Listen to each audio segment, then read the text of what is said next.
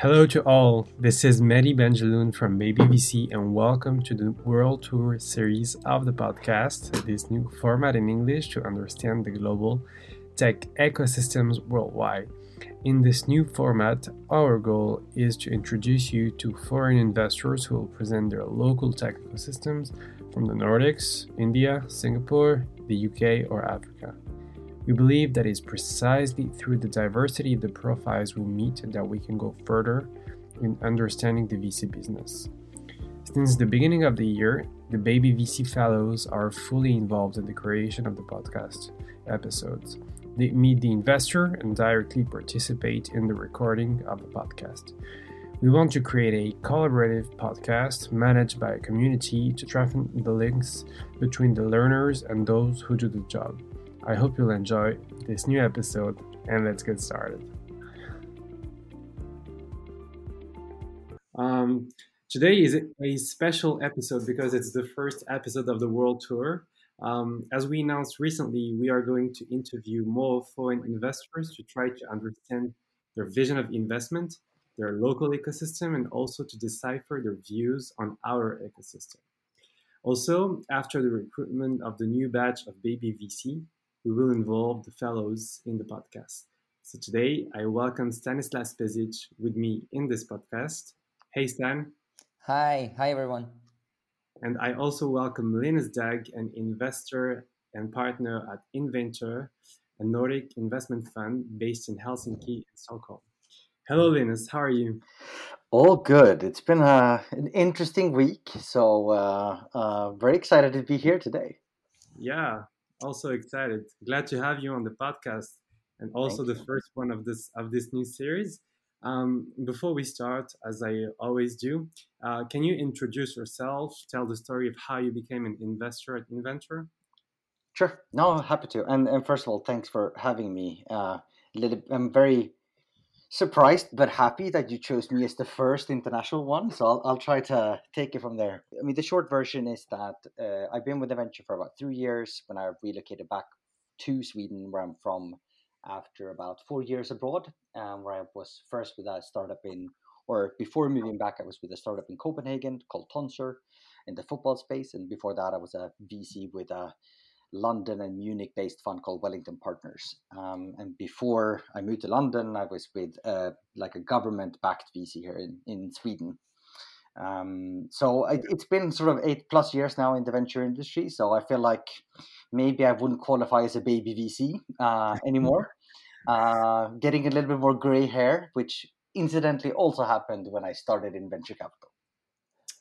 Okay. And that, so now you're an investor at Inventure, as you said. Um, can we know more about the fund, its thesis, some companies of the portfolio? Of course, of course.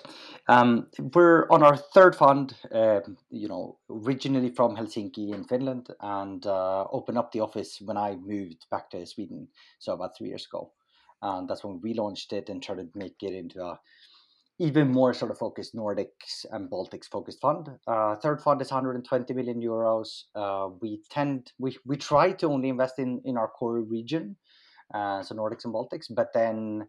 Uh, have been trigger happy. We have one investment in, for example, in in, in France, in in Lyon, oh, yeah. and we have another What's one. Sorry, what's the name of the company? It's called Mojo. Oh yeah. Um, no. So sperm analysis, if I'm going to be direct. Um, and uh, then we have a couple of ones in Hungary. We have uh, a couple in the US and so on. But it's it's usually that we've found the companies they have some sort of connection to our core markets. In terms of um, um, ticket sizes and so on, we do usually between uh, 500k to 3 million tickets. So either sort of seed rounds or early A rounds, I would say. So um, that's sort of our core focus um, in terms of verticals we're a generalist fund uh, as a whole, so we try to look at most things except for like biotech, uh, which we unfortunately don't know enough about yet, at least. Yet. Um, I mean, it's an interesting space. Don't get me wrong. Um, and then I think in terms of who we are, we're 13 people. We have two people on our team that only work with our uh, operations. So one that helps out with sales and expansion for our entire portfolio, and one that in a talent director that helps out with recruitment and talent management and people management across the portfolio. Cool. Um, so I think the, the, main the main objective of this podcast is to learn more about the Nordic ecosystems. As I said, um, personally, I don't know much. I just know some companies, but I think that it would be interesting for our listeners to understand uh, the characteristics of the Nordic market. I don't know if we talk about like uh, the Swedish market, the Danish market. Um, you you will tell us. Yes. And how does such a small market manage manages to bring unicorns like Spotify to life? Tell us more. Um, I, I, mean, it, it's a multifaceted question, I'll, and I'll try to dig into some quick ideas about both Sweden, where I'm based and where I'm where I'm from, and then also sort of uh, across the Nordics as well. Um, but I think there's there's a few sort of reasons why we've been able to, you know, punch a little bit above our own weight, if you will. Um, I mean, it comes down to a few things. First, we're tiny markets, as as you know, so yeah. we're the biggest one with 10 million people, and as you know, 10 million is nothing in, in even in Europe or on a global level. So because of that, we've in the Nordics been uh, very much focused on on going abroad, and we have to have an international product from day one. I think that helps a lot compared to say in France or in, or in Germany or in the US or or even the UK. Um, so that's one part. Second one is. Um, you know english proficiency so when you think about wherever you go in sweden everyone or in finland or in norway or denmark like everyone will simply speak english uh, just like that we don't have where, dubbing as you know come from uh, i mean it's it's it was a political choice back in the days where where uh, was it more of a uh, distinction that we shouldn't dub uh, any movies like you do in certain other markets. And I think that's been, I, am not sure it was a strategic choice back then, but but I might have to go back and send flowers to the individual who, who made that decision but we can see how it ripped the benefits of it. Oh, totally, totally, totally. And then I think there's a couple of other sort of things that aren't really talked about that much. And I think first of all is that uh, the Nordics was eh, almost all countries in the Nordics were quite early on building out like internet infrastructure. So people were sort of tinkering about, uh, you know, with their computers back at home. And here in Sweden, we had this sort of sort of uh, initiative called Home PC, like a home PC movement that was super early. So everyone I know had a PC quite a few years before you know that happened in, in other countries more in southern europe or central you europe. included. Yeah me too of course. I mean like i was sitting with my cousin playing atari right like and and, and playing games from when i was you know tiny. So um, i think that's another core part. And the four, fourth one if i'm not accounting wrong here is that i think we've had um, is maybe especially Sweden even had quite early successes with you know entrepreneurs that really stood out quite early. Um, Skype is obviously one of them, for example, um, with Niklas Zennström. Um, and they had a pretty big team here. And when you see sort of how that kind of rippled out, and a lot of people that are now running, you know, significant companies or investing have a background at Skype. Uh, you, obviously that's the same for Estonia, where they had a big engineering team. Uh, and then you have some other ones. There's one which is fairly unknown, but a company called Tradedoubler uh, that did. Um, it was an affiliate company, and um, um, out of that one, basically Spotify came, iZettle came out of that one, and so on. So there was a couple of ones that sort of attracted a lot of tech talent before there was no tech industry, and then that has led to sort of early successes. You have the same in Denmark with Zendesk, uh, for example, that obviously then moved over and had their HQ in San Francisco but that has led to that Copenhagen today is a very thriving SaaS, B2B SaaS kind of scene. Um, yeah. And, and, actually, I would like to understand uh, the distinct and more advanced uh, details of why Sweden is more advanced in tech than its peers like Finland, Norway, Denmark, or Iceland, or even oh. Estonia. Even if Estonia has a has a strong record of. Uh, I think per um, capita, they're definitely up there with us. I mean, it's a it's a tiny country, right? So, uh, but but and there's Skype again is a massive sort of you know poster child of that area. Uh, no, but I I think. Um, let's be honest, we haven't had similar things like other um, other markets and other countries have had, like you know tax incentives, or we have very high tax like tax system as a whole. But it also means that um, the whole tax system also means that basically, even if you fail, you will always have a safety net. So it's kind mm. of the opposite of a US where you have to go really big or and if you succeed, you'll make a lot of money, right? Like the American dream, which they've coined nicely. Um, but here instead, if you fail, you can actually have, you have a, a, security system to, to fall back on. I think that's another component. But um, in all honesty, if I were to sort of narrow down what I think is the core ingredient, it is the early successes. I think um, we've had sort of a history of entrepreneurs dating back from early 1900s with with tech as well, like uh, Sony Mobile had a big sort of you know operations here, Ericsson, uh, couple of the really big telcos that have expanded across Europe. Um, Nokia, for example. Yeah, uh, exactly. I don't know, like Ericsson, I mean, it's still sort of a dominant player in 5G, right? So um, out of that comes a lot of good things in terms of technology, and and I think we've we've been fortunate to be able to benefit from it. Yeah, definitely. And so, um, right now, what would you say is the maturity of the Nordic ecosystem compared to Europe? Uh, where are you guys at? Uh, where are you going? Good question. Uh, I think, to be honest, I think, eh, I mean, when I got recruited to, to Wellington to move to London back in 2014, that was back in the days when every single fund in, in the UK, where you have obviously sort of that was the center of gravity for, for venture funds back in back in those days everyone was trying to identify someone from the Nordics that could help them out find find companies because they were like, shit, what's happening in in in, in the Nordics? You had yeah. Spotify, Klarna, iZettle, you had Mojang, you had you know King, and then and list yeah. just goes on. Supercell, Rovio, what have you. Mm-hmm. Um, so I think we've sort of gone up to the level where we were probably one of the top top top regions in definitely in Europe, if not even like even on a global level for a period of time. I think now it's more about figuring out can we sustain that level. As you can see, you know, companies can now come from anywhere. Um, I mean, if you look at sort of some of the more recent unicorns in Europe, I mean, they're from Amsterdam, they're from Bucharest, they're from, you know, all over the place. So it's more about like, can we keep on punching at that level than anything else? Because like we don't have the same population size, um, and we don't have sort of some of the components like you guys, for example, do in France that I think were there are things that we're jealous of when it comes to the oh, yeah?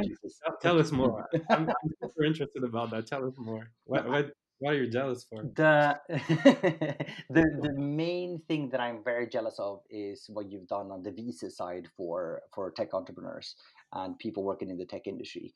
We've had big issues with that in Sweden, especially, but also in in other parts of the Nordics where like talented people have been kicked out for stupid administrative kind of faults that happened five years ago and the individuals were not at all even responsible themselves. It was because you know the admin at a company five years ago messed up on something and then the immigration look at it and say like you haven't paid enough taxes or you haven't taken enough vacation days and you actually get kicked out. It's it's a mm. travesty yeah and actually the yeah as you say the strength of an ecosystem also relies on the its capability of attracting uh, foreign talents so 100% and i mean like that's the when when i mean i'm sure this has come up for every company you've talked to but with every investor you've talked to but um i mean we invest in teams right? And the ability to hire best talent be it locally here or be it remote or or something but that is we're investing in people I mean, people change the world. People Especially in uh, early stage. hundred percent. Yeah, yeah. And, We're nothing without great people.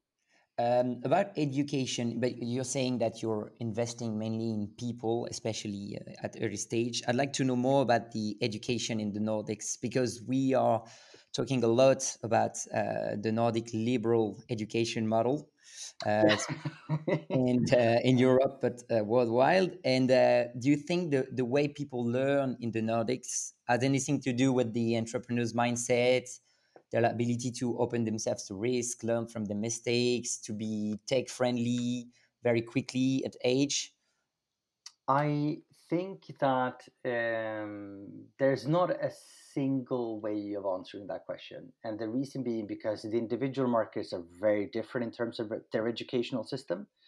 So if you take Finland, obviously, where I spend a bit of time, they're a lot more strict than we are, let's say, in Sweden. So uh, one of my best friends, for example, he's married to, to a Finnish woman, and they have their kids in, in, in Finnish school in Sweden, and uh, we're Finnish speaking school in, in Sweden. Let's just say that they there's a lot more order and not so liberal way of thinking you know or acting in in that school than it is in mm. sweden for example so um, i think the obviously the the biggest sort of uh, pro if you look sort of across the nordics is that edu- like university education and everything is free so you don't have to pay everyone has sort of the ability to go to uni to really have a shot of of making something for themselves, and that's a phenomenal thing.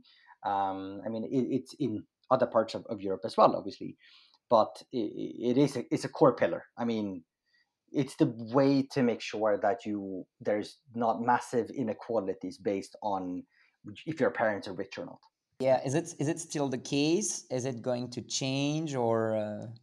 I think there will be massive riots in our in our countries if that would change. I think where we should go as as you know, as international people and as, as a society at large, I think we have to go to that education should be free. I mean, it's the one thing that that will never change. Put it up, that will never change. Okay, great. Or maybe that was my famous last words. Who knows?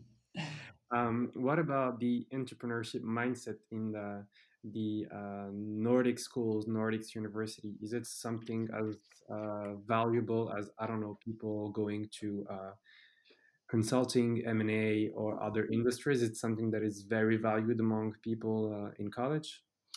Uh, there's been a big shift, uh, I would say, in the last 10 years or so. When I, I, I graduated back in 2008 at, at here in Stockholm, um, and back then, no one was talking about entrepreneurship. No one was talking about it. was only like a, a, a way to talk about, you know, you should join a large corporate, or you should join mm-hmm. a bank, or you should join a consulting business, or or a software company. But it was never, you know, start something yourself. That wasn't even on the on, on no one talked about it at all.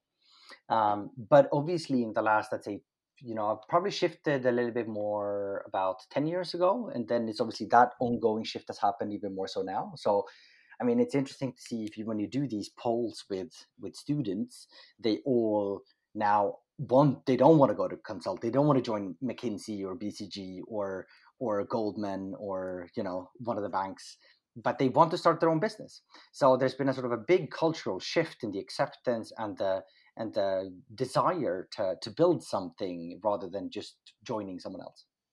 And how does the state, I mean, how does the Swedish government and uh, other countries' government help those people um, build their own companies? Are there subventions? Uh, how does that happen uh, in uh, your I mean, it, it, it's very easy to start a company here, and there's obviously like a ton of various organizations that are supporting um, but I and, and I think it, it's a good place to start your business because it's cheap and it's it's. Uh, I mean, the cost of running a startup today is not zero, but it's near zero compared to what you had to do 15 years ago, 20 years ago. I mean, you had to buy a server, now you could do everything in the cloud for, for no money right. whatsoever. But that's that's not a Nordic thing. That's a that's a global thing. Um, there are some supporting initiatives. But in all honesty, I think it's more a cultural shift that's led to the fact that people are, are keen to do it. And then there obviously, um, I mean, as a VC, I might try to identify the company, or I am trying to identify the companies that can go really big. But I think entrepreneurship as a whole is more a, you know, that's more of a, a movement. Uh, and it doesn't have to be that something is VC fundable as long as it's sort of, you know, creating your own business, doing something for yourself, you know, realizing your dream and, and, and living that. Um, so I think we're better at actually like making sure that everyone can start their own business than we are at supporting uh, companies that want to go really big. It's almost like here they go really big despite having quite a few uh, thresholds and quite a few obstacles to go through. Interesting. Um, uh, I, I want to ask you this question because I, I, I don't know yet what will be the answer, but what do you love most about your ecosystem? What? Oh, that's a that's a good question, by the way. Um, honestly, the the one thing that I like the most with the tech ecosystem is that, uh, uh, as you might know, like in, in many larger cities that are historically been very closed. So take Stockholm, take Paris, take you know, um, Mhm. take uh, Helsinki and Copenhagen and so on. They they've been kind of like cl- closed ecosystems historically, so it's been very hard for new people to come in and sort of. It's not like London or New York where you have people coming in and out constantly, but the tech ecosystem has opened up. Uh, so people are a lot more curious now. They're opting for learning, for building relationships, for having fun, for meeting new people that's the one thing I cherish the most with the tech ecosystem because all of a sudden we're more we're just more curious. We're, we're keen to Yeah. learn. We're we want to meet my line you know like-minded people and we want to uh, be questioned and I think that's the the cool thing. So it's like um that is also a bit of a movement in that sense. Uh, I love that energy, Linus. But is there something very specific to? is there is there something specific to your ecosystem to uh, Den- to uh, Sweden or, or Finland that you cannot find somewhere else? I think it's been um, if you think about if I take Stockholm as sort of example, I think there's one thing that sort of is standing out from a Nordic and from a Northern European point of view, and that is the fact that we have a quite um, sophisticated angel uh, setup. So a lot of companies can get going from the ground because they have early funding from from angels who give back to the community.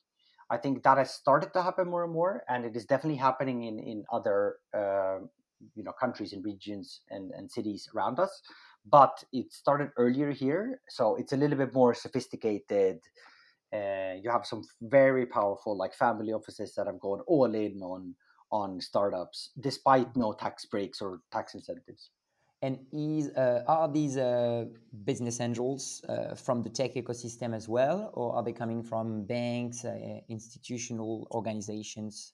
So it depends on the city. So if you think about Stockholm, they're mostly from the tech ecosystem or people that have sort of gradually moved over from some sort of more traditional industry into more technology related. But if you look at uh, take other cities like Gothenburg, which is our second biggest city, it's mostly people that have made money in more classic industries and or you know real estate and stuff like that. And that also has a quite a different kind of impact on on how they view startups, uh, which might be a little bit more risk averse and a little bit more downside protection than upside potential focused sometimes. Um, I'd, I'd, like to come to what we were previously saying about France. So I know what you're jealous of. Uh, how can how uh, is the French ecosystem uh, perceived uh, from Sweden in, in in general? Um, well, first of all, it came out of nowhere, right? I mean, let's be honest. I think the French ecosystem five years ago, or um, not not not five years ago, but let's say seven years ago, was just some local funds doing some some stuff internally, and you never really heard much about it. And then every now and then, there was a couple of companies sort of breaking out. But then you even had a government that sometimes blocked uh, acquisitions and and stuff like that. So at that point, it was seen as a very nationalist kind of uh, ecosystem, very sort of closed. Obviously, something happened uh, a few years ago when you started seeing more capital inflow, a little bit more sort of progressive way of seeing it from a political point of view. So um, and now, I mean, I would argue that France is arguably the hottest sort of hottest place in Europe. When I talk to all of my, you know, my my friends and my uh, you know peers in in, in Europe, um, they all say like, "Shit, we need to find someone that can cover France for us because France is where it's happening, and then p- predominantly in Paris." Yeah. Um, so the view now is very very different. I think that, but it's also still seen as very compli- complicated to get into as a foreigner because you still need to communicate in, Fran- in French. You still need to like know the ins and outs of French culture. So if I were to move there, I think I would strike out uh, a lot. Yeah, that's. For example, um, Heartcore, uh, Yeah. the Danish fund has a has a has an office here in in Paris in Station F, uh, and they are also a Nordic fund. Yeah. But they have They- obviously, who can who can who's you know obviously French speaking and and an all out phenomenal guy. So that helps too. I had him on the podcast. Ah, uh, amazing. amazing. podcast. He's a good guy. Um, I'll, I'll, you know, I, I am an investor personally uh, in a VC fund called Cap Horn in Mhm. France. and I love to ask my guests. Um, you guys have been very early in the Nordics setting up a VC ecosystem. Uh, can you tell us more about that? Yeah, I think um, um, if you look at sort of uh, the the involvement of Nordic venture funds, it's been uh, quite impressive. I mean, first you have you know Northzone that are now on I think their seventh fund, uh, originally from Norway, expanding into Sweden, first covering sort of you know uh, the Nordics, then expanding to Europe and have an office in New York and so on. So that was quite early. Creandum coming in after that. Uh, EQT Ventures, obviously the the last one on the uh, the latest one with their second fund, uh, first one, you know, over over 600 million euros as a first time fund. Um, Atomico, obviously, founded by two Swedes, albeit in London, with Niklas Zennström and Matthias. Um, and then obviously you have Heartcore that we've mentioned earlier on in the in the show as well, originally from Denmark, with offices in Berlin and and in Paris as well. So there seems to be something where I think you know because of the early movements in the Nordic ecosystem, uh, there was a bunch of funds that obviously were quite successful, um, and especially compared to some European ones. So they've been able to sort of grow fund sizes, be very, very successful in growing both the teams and, and where they make investments. So I think it's a it's a pretty cool thing for a tiny, tiny little part of the world uh, where we have you know pretty pretty some global funds out there that are very and are the majority of these funds uh, generalists, or do you have any names that are investing in some verticals in particular, uh, verticals that are very interesting in the Nordics, for example? So, um, most of the funds that have come out of this region have been generalist funds and more, um, you know, been looking at sort of specific regions or, or, or geographies they've been sort of targeting.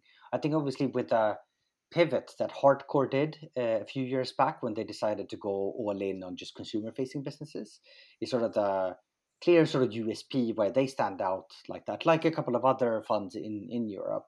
But I think most of the other ones have decided to rather be uh, generalist funds with kind of different takes. I mean, you have EQT, for example, EQT Ventures, who wants to make a lot more sort of bold bets when it comes to like deep tech and these truly revolutionizing cases. Um, whereas uh, I think both Creandum and and uh, Northzone have a more like software type of of investment thesis. So it's a little bit um, uh, it differs a bit, uh, but but I think the one that really stand out like that that is Heartcore with their very clear. I mean, there's um, in my book they're about one of five uh, funds in Europe that have a very very clear focus on what they do. And also, there there was an um, important uh, now that I that I think about it, there was an important information uh, that spread out last week. Um, it is Spotify CEO Daniel Ek that pledged uh, one billion of his wealth to back deep tech startup from Europe. That's amazing to have uh, yeah. to have that in Europe, especially for the ecosystem and when it comes from a, a Swedish um, entrepreneur. I mean, I imagine that you guys are happy about that.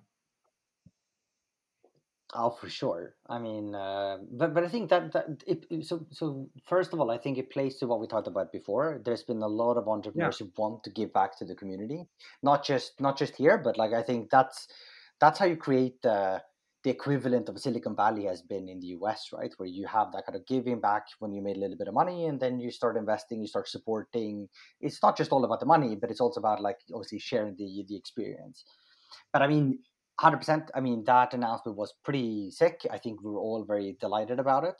Uh, but I think from my point of view, it's what got me excited was not the money.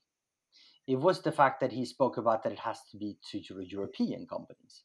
And I think that's a bigger statement in my book. I even tweeted about it. I think the bigger the bigger topic is not the money because there's a not there's a lot of money out there, but it is to the fact that if Europe is going to have a chance of surviving over time.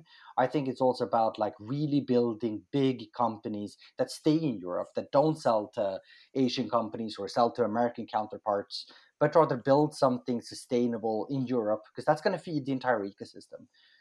So I think that was the in my in my head the way I read it, the way I saw it yeah, was that I, I interpreted it like let's make Europe great right. again, guys.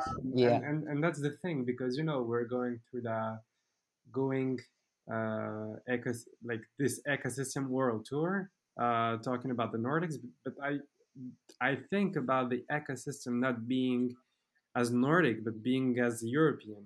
This is how I see it, and I see Yes. the Nordic ecosystem as being a sub part of the global European ecosystem that has to I don't know what the word is fight or compete with China and uh, the US and together as Europe, not as France or as Sweden, we can be stronger building uh, tech companies and uh, our sovereignty. I think we I think we as as Europeans who um, are traveling a lot, who are you know spending time in each other's countries, and we're you know um, interacting a lot.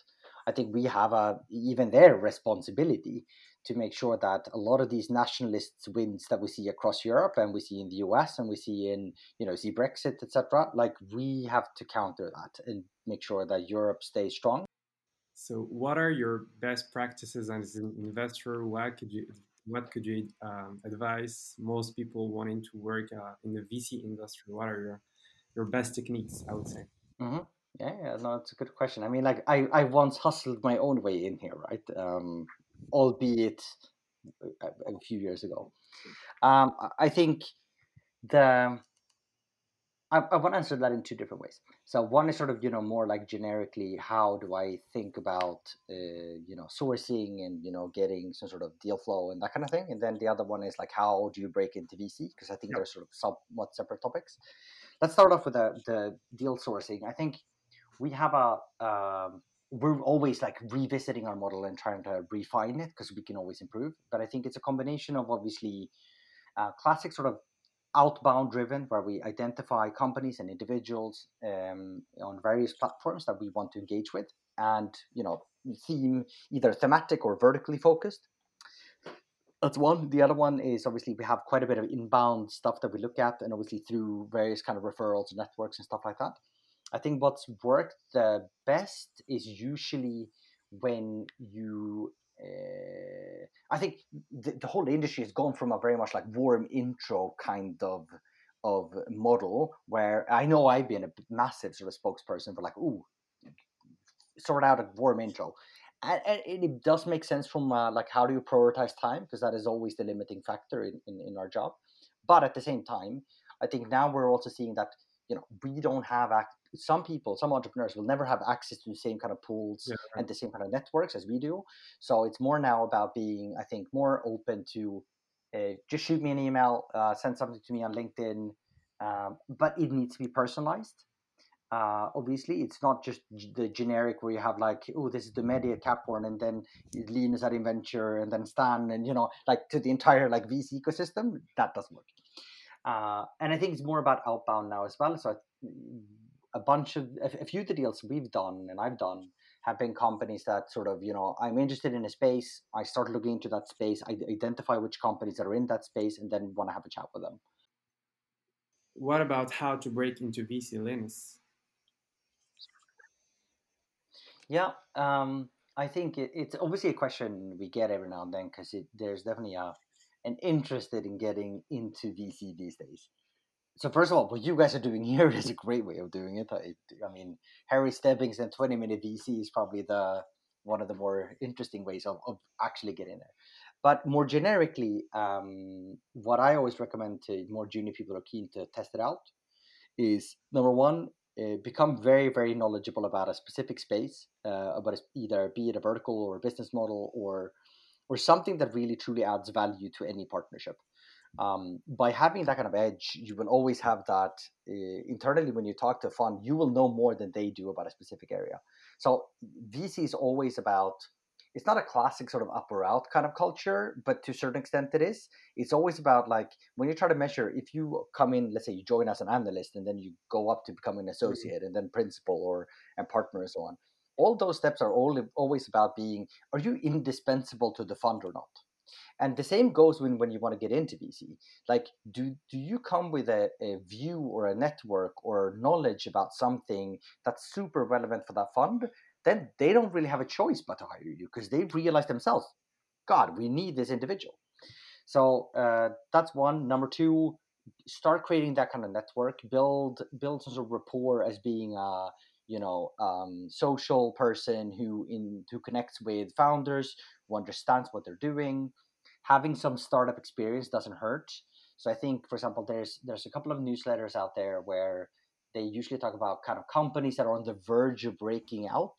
Those are perfect companies to join as well. If you ever want to join then try to join one of them because doing that will be more worth than doing an mba or uh, or something else or potentially even starting something yourself um, just because you learn from top top people in companies that are you know faced with so many problems and so many opportunities at the same time. So like the learning curve is just steep as crazy. You never stop incredible job. you never stop learning because there are new stuff popping out all the time. And yeah but i, I, completely i completely agree with you and it's hard to be young and have an expertise on a subdomain and uh, just present yourself at a found saying hey um, I am indispensable. it's, it's kind of hard. Um, yeah. It is that you you can offer a viewpoint that might be tricky to if you know something that other people don't. If we have a network that other people don't have, but they want access to it. Uh, you show your that you're valuable, so not maybe the indispensable quite yet, but you're very valuable to you know sourcing to understanding a, a, a company and their proposition I think that's the best way to do it. Um, okay. Yeah. yeah. And and just about that, would you recommend breaking into VC? I mean, when you're still young, when you haven't got a lot of experience, professional experience, or do you recommend spend some time in some startups, maybe try to create your own company, and then when the time has come, maybe come come into VC? There's there's no right or wrong. There's a classic way of doing it, obviously, which historically used to be, you know, go to go to um, um, go to uni and then join a consulting business, then join a startup, and then you join VC. That was like the the the classic way a few years back. I think now there is no typical way of breaking into it. I think uh, you can either join a startup and then join VC, or you can join VC straight out of uni as well. However, I do think that uh, being on the operational side, either starting something yourself or experiencing being in a startup is incredibly valuable for you as an individual. I know when I I haven't started my own business, but I joined a startup uh, in their management team when they were like uh, 12, 15 ish. Um, and that was humbling like crazy because you're always sitting in board meetings and so on, think talking about it, but you actually don't understand all the you know bits and pieces and the nitty gritty work in a tiny, smelly basement in, in Vesterbro on in Copenhagen. Like that kind of thing just gives you very different perspective, and you get so much more humble about you know these are the the pitfalls and these are the troubles that you have on a daily basis. I think that's for me, it's been invaluable. I mean, yeah. Okay. So, so, what do you think about Klarna, uh, Linus? I mean, it's a it's a phenomenal business in many ways. They've, uh, I think, what they did, especially with sort of Klarna checkout, was nothing but a stroke of genius. Because um, all of a sudden they they've made it like you know like it's one click and then you've actually bought something.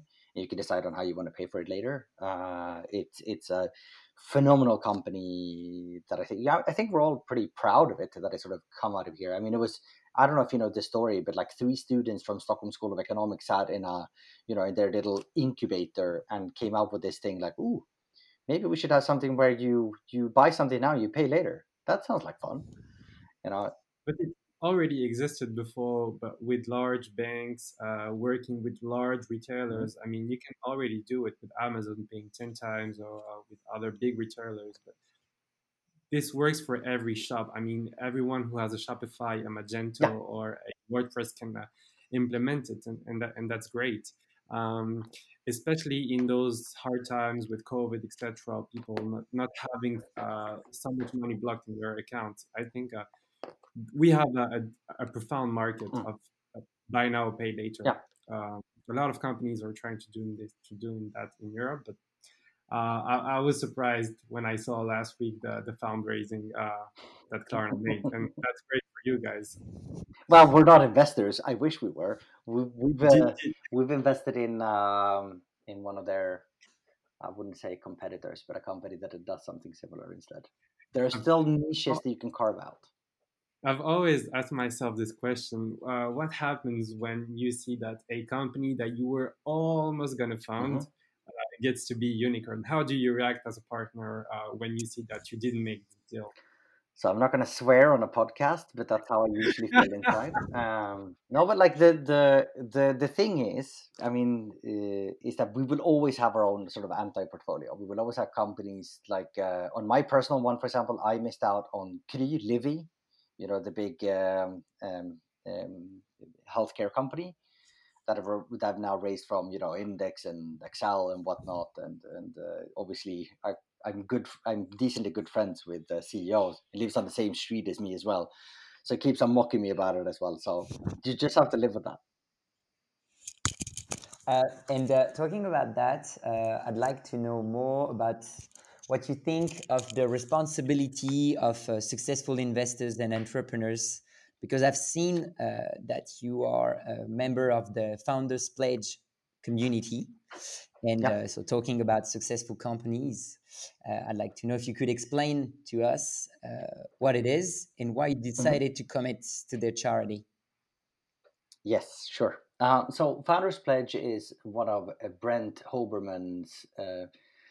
You know, he's he's created a number of companies, and this was one of the initiatives that he started a few years back. I mean, and it's mostly about um, entrepreneurs and investors and people that, if they get fortunate enough to make a bit of money, that they give back some of that to a, a good cause, and the good cause is something that you yourself choose uh, based on their all their data that they have.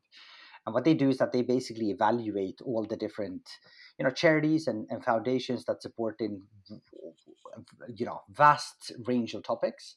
So let's say I'm uh, personally mostly interested in desalination of water. So how do we make you know salt water into sweet water so everyone can drink it? Then they will know exactly which which charities are the best ones to support, so they get where get most bang for the buck in essence. So that where they take the least sort of overhead costs for running their own operations, and it actually goes to what I want to support.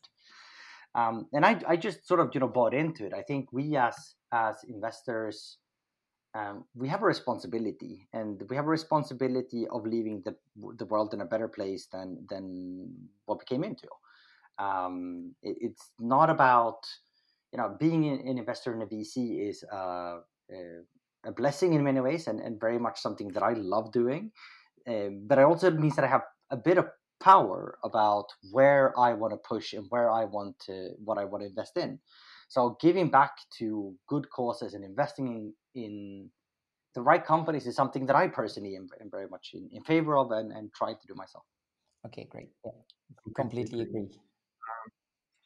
Bef- before we leave you, uh, Linus, do you have uh, do you have something for us, something underrated or something that isn't very famous from the outside, but we should know about the Nordics? Uh, I, I don't know. Maybe it's a city. Maybe it's uh, some food. Just something. this, this, this, oh god, there's a lot of things. Uh, I think from if you're travel, it depends on what you know. If, if you come up here, obviously probably not now in, in the recent couple of you know in the in the next couple of weeks or something because of COVID. But I think if you go to um, Copenhagen, for example, it's a city I love and I have lived in. Uh, the food scene there is amazing. It, it's just impressive to see how in Copenhagen the food scene has been the sort of the, the core part of innovation in the city. So you have Noma and the and the head chef Rene, who's basically created this movement where people go and work, you know, on internships for like two years. Then for some reason, you know, like they might meet someone from Denmark, from Copenhagen, so they, you know, continue to live there and they stay there. And they start building. So you have like a bunch of restaurants that are just amazing that all sort of are rooted from Noma. Um, that is pretty cool. Um, so go go there for food. Uh, for Stockholm, you want to go here because it's bloody beautiful. I mean, it's amazingly beautiful. Uh, the city with all the water and so on. We're a little bit more posh, but you guys from Paris are used to that, so don't worry.